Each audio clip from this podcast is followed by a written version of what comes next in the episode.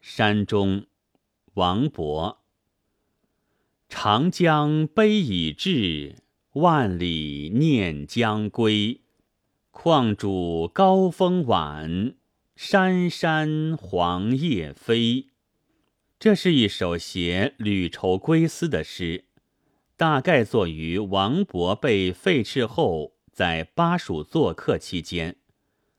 诗的前半首是一联对句，诗人以万里对长江，是从地理概念上写远在异乡、归路迢迢的处境；以将归对已至，是从时间概念上写客旅久至、思归未归的状况。两句中的“悲”和“念”二字。则是用来点出因上述境况而产生的感慨和意愿。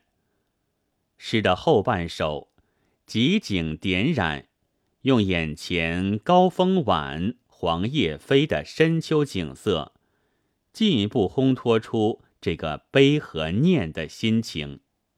首句“长江悲已滞”，在字面上也许应解释为。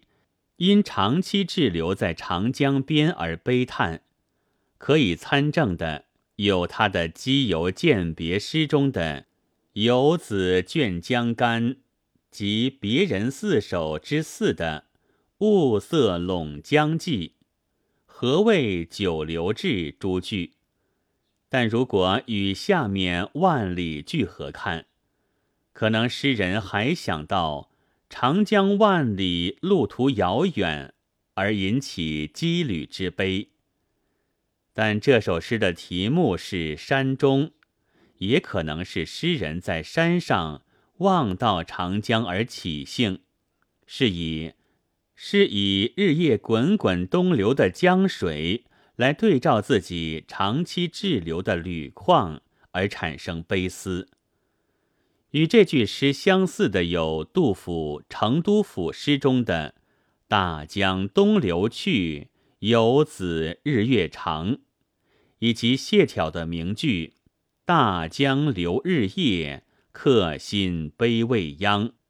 这里长江与已至，以及大江与游子客心的关系，诗人自己可以有各种联想。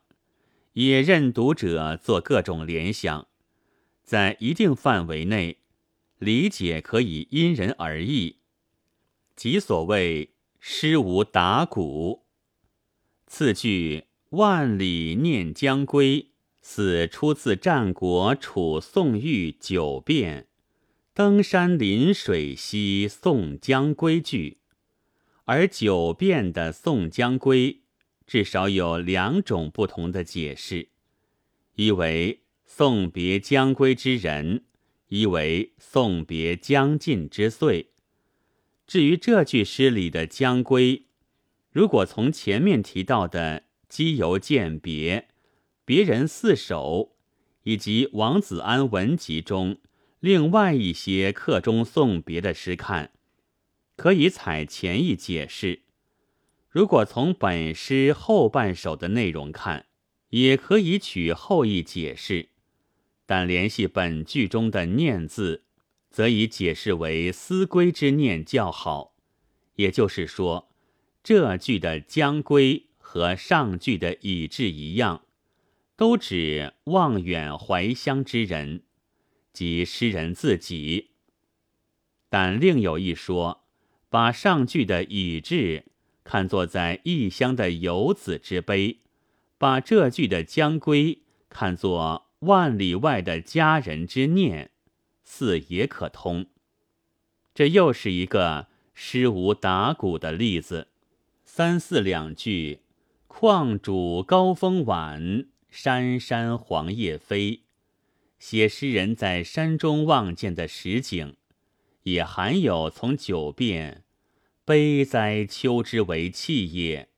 萧瑟兮，草木摇落而变衰。两句画出的意境，就整首诗来说，这两句所写之景，是对一二两句所写之景起衬应作用的，而又有以景喻情的成分。这里秋风萧瑟、黄叶飘零的景象，既用来衬应缕丝乡愁，也可以说是用来比拟诗人的萧瑟心境、飘零缕况。当然。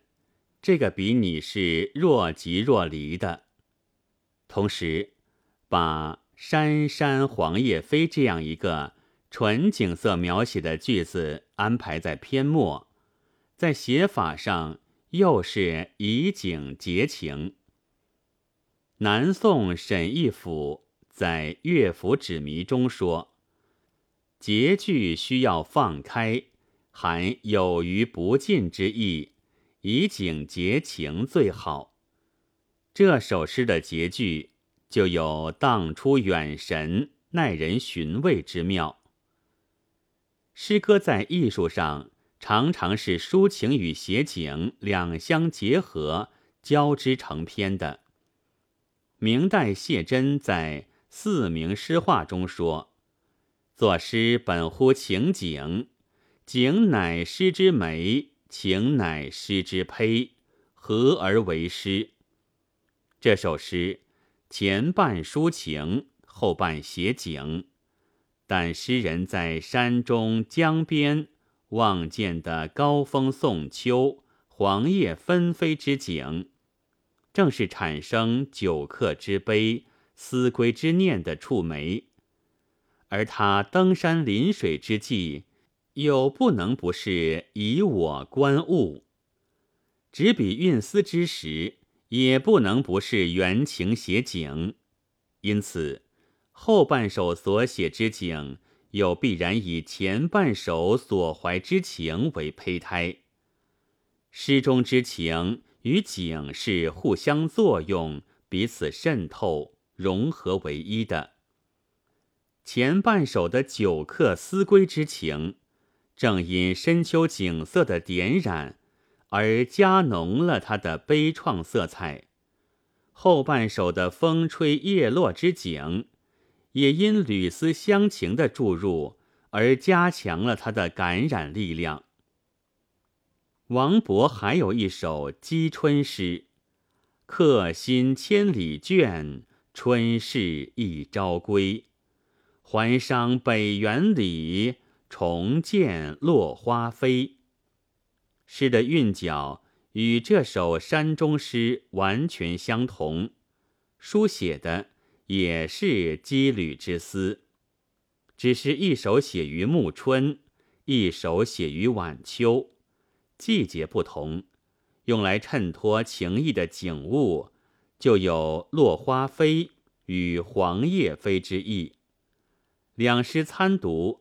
有助于进一步了解诗人的感情，并领会诗笔的运用和变化。本文作者陈邦彦朗读：白云出岫。